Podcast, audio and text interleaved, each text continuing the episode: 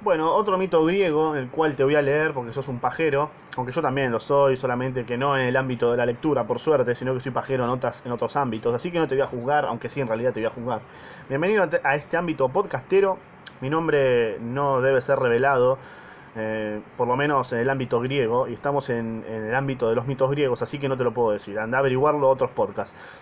En el día de hoy voy a leer eh, la historia de Orfeo y Eurídice. Más o menos tengo una idea. Orfeo lo tengo conocido de nombre, pero el resto no tengo ni idea. Eurí- Eurídice no tengo ni idea de quién es. Así que vamos a darle, tío. Comienzo a leer esta mierda. Shh. Sí, cerrá el orto. Bueno. Shh. Musitó el viento. Bueno, el viento hablaba. Los árboles del otoño estaban inmóviles y los pájaros habían interrumpido sus trinos. Orfeo, el músico más grande entre los mortales, ok, cantaba la celebración de sus bodas con la hermosa doncella Eurídice. Ok, entonces Orfeo es el músico más grande entre los mortales, mira vos. Yo pensé que era Duki. Y su esposa era Eurídice, así que ahí tenemos ya dos cositas que tendrías que saber antes de empezar a leerlo, ¿no? Bueno. Después de la ceremonia, todos los seres de la naturaleza miraban a la pareja pasearse a través del campo abierto. Cuando de pronto Eurídice lanzó un grito y luego cayó al suelo, mientras una serpiente venenosa se escapaba por entre la hierba. Orfeo, gritando el nombre de su esposa, trató de abrazarla, pero ya era demasiado tarde. El veneno de la serpiente le había inundado las venas de leche, y su dulce, y su dulce alma había descendido al averno. F por Eurídice. Después de la muerte de Eurídice, Orfeo quedó anonadado por la pena, e incluso los árboles y las fieras salvajes se lamentaban con él cuando con cantos recordaba su pérdida. Así se llegó el día en que no, pudiendo soportar más tanta tristeza, decidió partir hacia el Averno en busca de Eurídice. Ah, o sea, podías ir al Averno a buscar a Eurídice, entonces no murió si los podés ir a buscar, boludo. ¿Te imaginas ir a buscar un muerto? XD.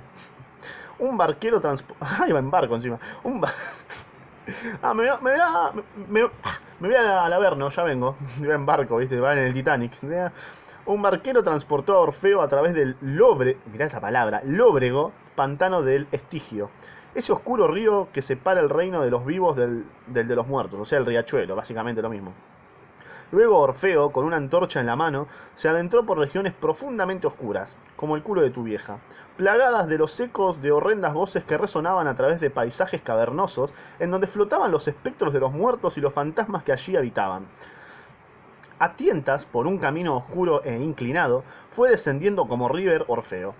A su paso encontró a las furias de, de rostros ajados y enormes cuerpos al cancerbero. Ah, mirá, el cancerbero. El perro de tres cabezas. Ah, mirá, cancerbero significa perro de tres cabezas. No tenía ni idea. Guar- guardián del palacio de Plutón y Proserpina, quienes son los señores de los muertos. Cuando Orfeo llegó al brumoso salón del trono y se encontró ante el rey y la reina, se postró de rodillas a chuparles bien el pito. Bienvenido, Orfeo, dijo Plutón. Chúpame el pito. Levántate y cántanos las razones de tu presencia. Orfeo comenzó a, tañi- a tañer la lira y con su más bella voz entonó el canto de su perdido amor. Permitidme volver conmigo, tal vez regrese a vosotros. No me la deis, tan solo prestádmela, os lo ruego. Bueno, eso es lo que cantó. No sé si con ese ritmo, pero... Mientras Orfeo cantaba con su patética voz, lágrimas de hierro corrían por las mejillas de Plutón. lágrimas de hierro. ¡Buah! Las lágrimas también brotaban de los ojos vacíos de los pálidos espectros y fantasmas. Arre.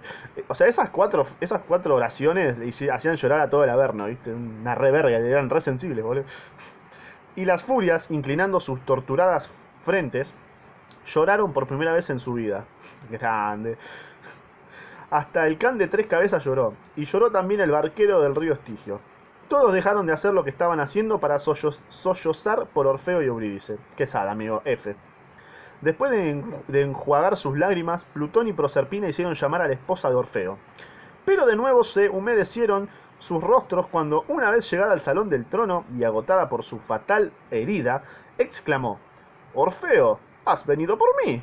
Mientras la acercaba a él y escondía su rostro con- contra ella.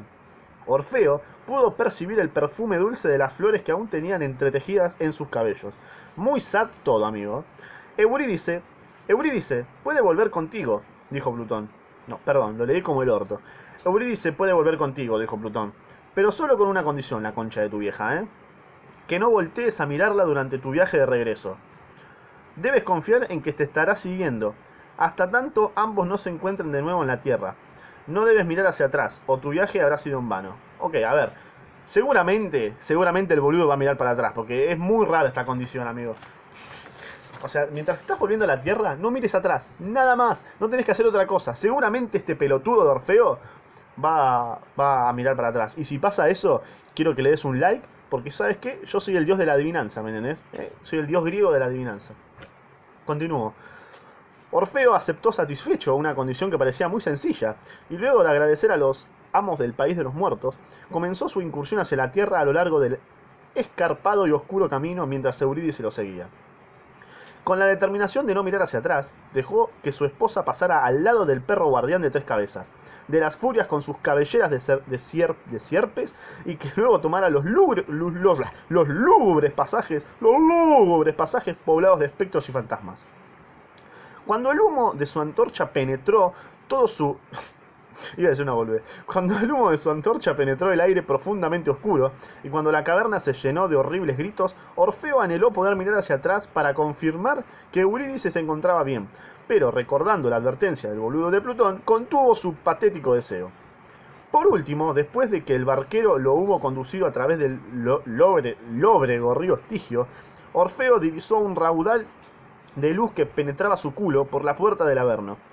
Esperó hasta haber salido de la oscura caverna de la muerte y luego se dio vuelta para mirar a Eurídice. Sin embargo, Orfeo había olvidado que para obedecer la advertencia de Plutón, ambos debían estar fuera del Averno antes de que él pudiera mirarla de nuevo. Entonces, en cuanto sus ojos se posaron en el dulce y hermoso rostro de Eurídice, esta profirió un adiós y luego desapareció en el negro abismo. ¡Qué pelotudo! ¡Pero qué pelotudo, hermano! No puede ser tan estúpido, Orfeo. La concha de tu vieja. Mirá que tenés que ser boludo. Lo único que tenías que hacer era no mirar atrás. No mirar atrás. O sea, sos boludo, hermano. Vos te tendrás que haber muerto, ¿no, Eurídice? Estúpido. Femicidio es eso, ¿eh? Orfeo corrió en pos de Eurídice. Ya está, sos un tarado. Pero espectral, espectral fantasma le el paso. Le suplicó al barquero que lo llevara de nuevo.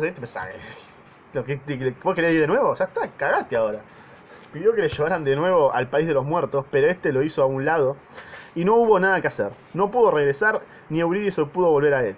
Se había internado en el más allá de nuevo y esta vez para siempre. Un estúpido, un estúpido. Está bien merecido porque sos un tarado, hermano.